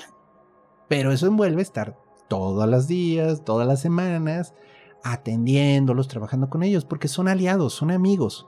Pero el problema está que la gente ahí los tiene relegados, guardados, no se preocupa y hasta que tiene el problema va a buscar. Es como con el Oh. doctor. Uno no va al médico cuando, oiga doctor, me siento muy bien de salud, no tengo ningún problema serio, pero quisiera hacerme un check-up a ver si tengo algún problema potencial. Y el doctor te va a decir, onda. hágase este análisis, chéquese y vemos que hay que ajustar. Incluso por ahí hay un meme muy famoso de Facebook de los alquimistas o no sé, uno de esos grupos que me caen re bien. Y lo digo- no lo digo, en, no lo digo en broma, sí me caen muy bien, me, me, me alegra mucho el día. Donde hacen una parodia de un capítulo de Malcolm, donde según Malcolm quería aprender a, a patinar. Ah, y le enseña a su claro. papá. Ahí lo que ellos lo transforma es en, la, en, el, en el punto de vista mágico. Ahí Malcolm quiere conquistar a una chica y para eso se mete en la brujería. Su papá le quiere enseñar, pero enseñar realmente bien. Malcolm, como el capítulo recuerdan, se desespera y manda todo a la, a la Al lejos. demonio. Eh, y su papá tranquilamente pues lo reencausa, incluso luego lo tienta porque le pone las... Bueno, en, en el, el capítulo le pone, pone los patines. En el meme le pone, le dice, que, ¿cómo se llama? Herramientas mágicas mamalonas. Ajá, Pederator. Eh, Federator, eh, y se pone todo mal, como todo, todo emocionado. Y al final concluye este meme, porque es una, es una historia, son varias imágenes, en que eh, al final Malcolm, después de fracasar en su intento mágico por romper con su padre, cuando lo recupera, cuando hace los rituales que su papá le enseñó, conquista a la chica, pero no la conquista porque haya una, una, una operación mágica, sino más bien porque trabajó en sí mismo para ganar confianza, para poder obtener el... el- y digo, y es, cosa, y es algo, y a veces las cosas más, las cosas que vemos tan difíciles, tan imposibles, se pueden solucionar de formas muy sencillas, sin necesidad de caer en invocar a Belfegor, Y o a sin a tantos pedos. Saturno, Como, güey, párate más temprano. O Ajá. qué tal, bañate. Eso siempre puede ayudar mucho. es, es un ¿eh? gran ritual mágico para conseguir pareja, Es ¿eh? un gran ritual mágico para conseguir pareja en plena pandemia. Asumo que sí. Pero ese es el problema, o sea, no queremos la solución inmediata, o sea, quiero el amarre. Pero, amigo, ¿te has dado cuenta de que te falta autoestima y que quizás necesitas trabajar más con tu amor? propio? No, no, no, resuélvamelo. No, que además, eh, ya cerrando un poco una espiral este gran viaje, el compromiso con un camino mágico, digo, empezamos con brujería y creo que cerramos un poco como en términos generales, pues es eso, es compromiso, es disciplina, es trabajo, o sea, incluso yo creo que la parte más mágica de la magia, creo, podría ser mucho eso, ese compromiso contigo y con la disciplina lo que quieres practicar, y que al final te va a resolver muchas cosas que no van a tener de por medio un ritual. Tan más allá, más bien, de los rituales cotidianos que le dan un principio de orden a tu vida. ¿no? Que platicaba con un colega, con Juan Pedro, le mando saludos. Hablamos del principio de orden incluso como una idea mística y religiosa, ¿no? Es que yo soy ateo. Pues crees en un principio de orden del universo. Sí, no, no eres ateo. Crees en un principio superior que le mete orden a las cosas. Pero eso será tema de otro programa. Entonces, brujería. Ha sido todo un viaje, queridos amigos. Cuthberto, ¿algo que quede en el tintero? ¿O nos vamos al Pues, es que hablar de este tema es muy difícil porque son muchas expresiones. Claro, y es cada quien enorme. la, adopta de acuerdo a su propia ma- tanto manifestación personal como entorno cultural. Entonces, de entrada, decir, la brujería no existe como tal, o sea, existen brujerías como tal. Y De las- el concepto que tenemos hoy día se sigue transformando. No es lo mismo tener la brujería de principios del siglo XX, donde salen esas- estos videos de estas películas de. de, de- ay, se fue, no, es, no es Moreles, ¿cómo se llama? De blanco y negro, de Vieja la Luna y todos ellos. Ah, Hexen y todos esos. Ajá, pero hay otros de este Ah, eh, francés, este autor Ah, francés. este. No es Morel, empieza con, termina con él. Que incluso lo, en él se basaron, en su historia se basaron para la Melier. película de Hugo. Melie. Belial. No, no es Belial, es cosa se llama. Ay, se fue- ¿Cómo Bueno. dice? Moler. Morel. Ay, bueno, No hay, eh, en, su, en su vida se basaron para hacer la película de Hugo, Sí. Hugo Cabaret. Eh, Ahora tiene sí varias películas de precisamente sobre con esta temática de la magia. ajá. No es lo mismo estas temáticas, ahora, por ejemplo, hoy día, donde tenemos a una Sabrina, la bruja adolescente de los años 90, Sí. muy cook, muy cookie, muy demás, a una Sabrina de la década del 2020, donde ya es oscura, con cuestiones como las, los Clifford, como el satanismo, con cuestiones de una brujería reputada, a cuestiones como Charmed, o este incluso, eh, este, me causa inquietud, o sea, no digo que esté mal, pero sí me causa inquietud, que es lo que nos van a mostrar con estas nuevas, con la película de, de Craft, la, la- el remake, de, o ¿No ha salido? no, yo no la he visto, de la película de los 90, Mm, mm, que era una, una oda a, la- a los Wicca, a- o de Craft, la- o la serie, el remake de, de, de Charmed, o sea, o películas que se llama como La Bruja, de una historia, la famosa multipremiada de- del 2017-18, De Robert Ed Jersey. Ajá, a películas como por ejemplo Suspiria o por ejemplo el hombre el de Wicked, de, de Wicked Man el hombre ¿cómo se El hombre de mimbre.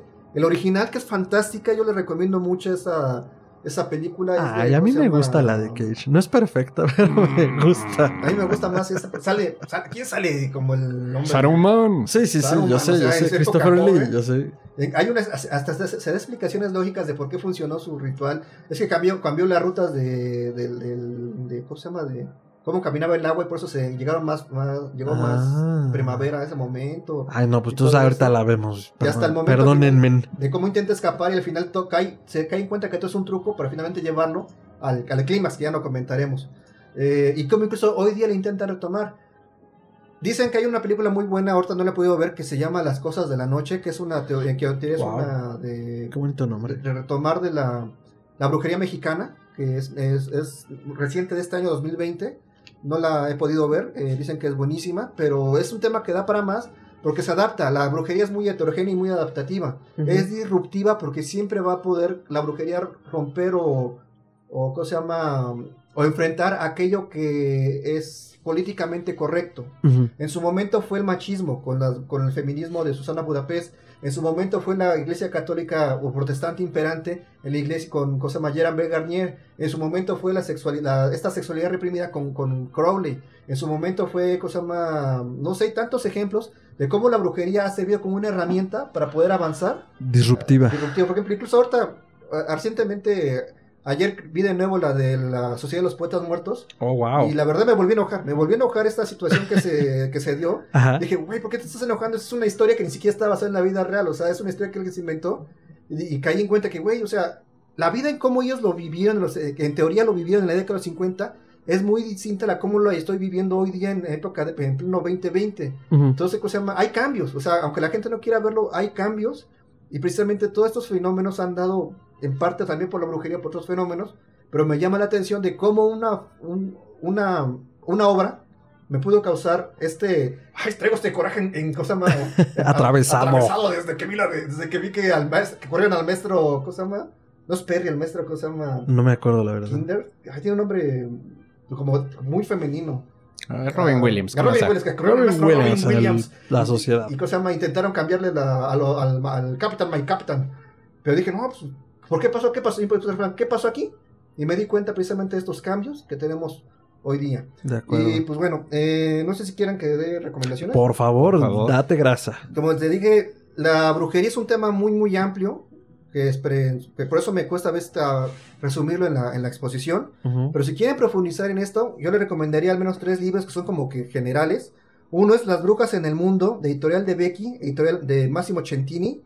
Es un recorrido que va desde la prehistoria hasta hoy día. Otro es el de eh, Magia, un es el, el título es Magia, de Francis King, de la colección Mitos, Dioses y Misterios, editorial Debate. Este era parte de una biblioteca a entregas, entrega mensual que tenía varios temas muy interesantes. Un- eh, tenía un tomo dedicado a- al, al rey Arturo y a la mitología arturiana, Chingón. otro hacia la alquimia, otro hacia el budismo, Chingón, muy chingón. grande. Y otro, y este, y esta que también es fácil de, bueno, yo le he conseguido en libros de viejo, todavía las he visto. Se llama Enciclopedia de la Magia, editorial Plaza Dorrego Editores. Eh, también se puede conseguir, yo la conseguí en 5 pesos, de hecho me, en su momento pesos. me compré, me compré como 50 con 500 pesos, algo Órale. les puse a vender. Eh, ya no tengo ahorita. eh, Así que igual- ni pregunten. Pero ya no le. Pero igual le pueden conseguir esto muy seguido. Órale. Y también, bueno, les traigo esta, que esta es una. La última copia de las últimas- últimas copias que me quedan del libro que escribí en su momento. Eh, ¿Cómo se llama? Para que vean que no estoy choreando, que no es, no es mentira. Que sí escribí Mística libros. Mexicana, un viaje por la magia e identidad religiosa mexicana, por un tal Cuthberto Enrique Pineda, editorial Samsara. Y pues espero que en un momento dado lo pueda sacar. Ay, ojalá, sí, a ver. Para que lo oh. chequen. Pero qué Eh, interesante el libro. Eh, ¿Cómo se llama? Y bueno, series Está. de televisión, pues hay muchas. Yo, no sé, por ejemplo, las películas y series, me viene a la mente rápidamente Hexen. Es un. Para el momento en que se hizo, es De los fantástica. 20, ¿no? Eh, tiene efectos especiales muy, muy interesantes. La transformación de esa mujer, de bruja en mujer anciana y demás, es fantástica. Eh, Charmed, eh, la original, no he visto el, el remake. Eh, la bruja, pero hay que tener en cuenta que la, la bruja es una perspectiva de brujería muy, muy, ¿cómo se llama? Muy estadounidense, muy de los, muy puritana. Eh, y cómics, pues hay muchos, está desde el famoso Constantine, eh, nuestro brujo favorito, hasta cuestiones como el Doctor Strange. Pero lo bueno, es que la brujería es un arma de dos filos. Esta cosa se llama, puede ser tanto una, puede ser como un- una buena herramienta de, de- de mantener activa la, la trama, Ujú, como ujú. un fácil cosa llama Deus Ex Machina que te Claro, una salida fácil. Y pues bueno, y nuevamente yo les, yo les recomendaría que si se van a meter en esas cuestiones de brujería o en otra cuestión religiosa, sean conscientes que es un compromiso, un compromiso consigo mismo y con un aspecto netamente religioso, que en caso de De existir acuerdo. una deidad o un espíritu. Y es algo que lo puedo ver en, no solamente en la brujería, sino en cuestiones como el budismo, como en el judaísmo, como el catolicismo y demás, Si se van a meter en eso, realmente comprométanse en eso. No, traten de estar evitando. Una cosa es investigar, otras. otras Y nutrirse, ¿no? Nutrirse. Porque sí hay, sí hay carnita en todos lados, pero... Pero otra cosa es andar de, de chapulín de un lado para otro, dependiendo de lo que a mi voluntad. Sí, sí, claro, sin, sin seguir como un, un principio de orden, como decíamos hace un rato. Excelente, Cuthberto, doctor. Uy. Brujería, comentarios de cierre. Bueno, pues Recomendaciones. Bueno, pues Cuthberto prácticamente ya, Ya cubrió. ya cerró el tema con un listoncito dorado. Así que bueno, ya nomás le echo la brillantina encima al regalito. Pero, este, pues sí, o sea, realmente yo creo que el error es tratar de definirla. O sea, decir esto es brujería, ¿no? Creo que es un trabajo que parte mucho de la experiencia personal y va evolucionando rápidamente. Se adapta de acuerdo al contexto cultural, de acuerdo al contexto social, porque no es lo mismo la brujería que puede practicar una persona en una comunidad rural que la que puede practicar alguien que tiene aquí cerca un mercado con muchos artículos y suministros, ¿no? Pero este, lo importante siempre es esto, como menciona Cuthberto, de eh, el romper, el romper de algún modo con lo establecido. Y quizás ese es el tema de la brujería, que siempre es rebelde, que no permite una definición y por eso quienes tratan de definirlo, de decir es esto, caen en el error. Entonces, este, pues yo lo que le invito a la gente, si esto es lo que les atrae, hagan su tarea, lean un poquito de historia, dense cuenta de de dónde procede y que no les eh, que no les digan, que no les cuenten, que no les inventen.